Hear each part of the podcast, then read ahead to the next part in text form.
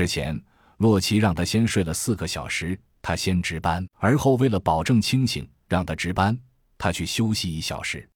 就在这一小时里，穆易成差点被自己的回忆折腾疯了。当洛奇出生时，他再也忍不住，一下子扑了上去，紧紧把自己塞进了他的怀里。被人抱着，他感到很踏实，很踏实。穆易成突然知道了。为什么这两个人为什么这么受重视？在别人还在研究对与错、是与非、好与坏的时候，他和甄小阳已经在怎么解决的路上走出了很远。怀抱好温暖，木已成心道。洛奇听到声音时发现不对，睁眼看时却没发现什么异状，猜到七号木已成可能是想起了什么，于是此时被他紧紧抱着，也并没有去反对，而是反过来抱了他一会儿。两分钟后，穆易成缓了过来，轻轻松开了拽着洛奇的手，想起自己刚才的失态，脸疼的一下红了个透，那那的不知道说什么好。洛奇微微一笑，也不欺负他，只是轻声道：“准备出发吧，休息好了吗？”穆易成轻轻的嗯了一声，起身拿起了自己的装备，他狠狠地拍了拍自己的脸，让自己更清醒些。洛奇看着他，微微一笑。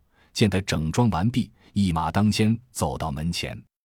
外面很静，静得仿佛初到此地时的情景，但两人却丝毫不敢掉以轻心。事实证明，这里对每个人都是致命的。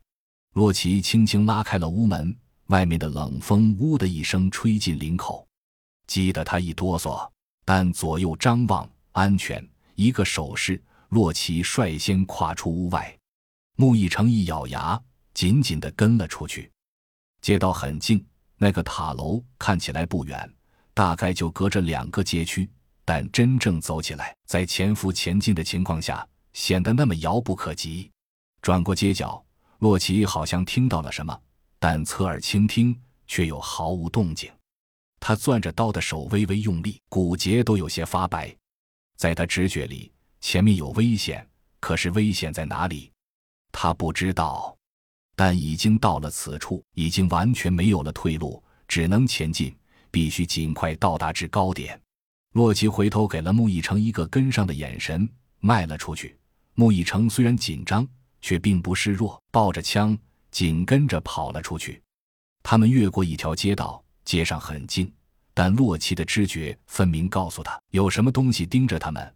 洛奇的头上渗出了汗珠，却不敢有丝毫的停留。因为只要一停下，他就会失去再次前进的勇气。还有一百米就到那栋信号塔了。洛奇心道：胜利就在眼前，一定要过去。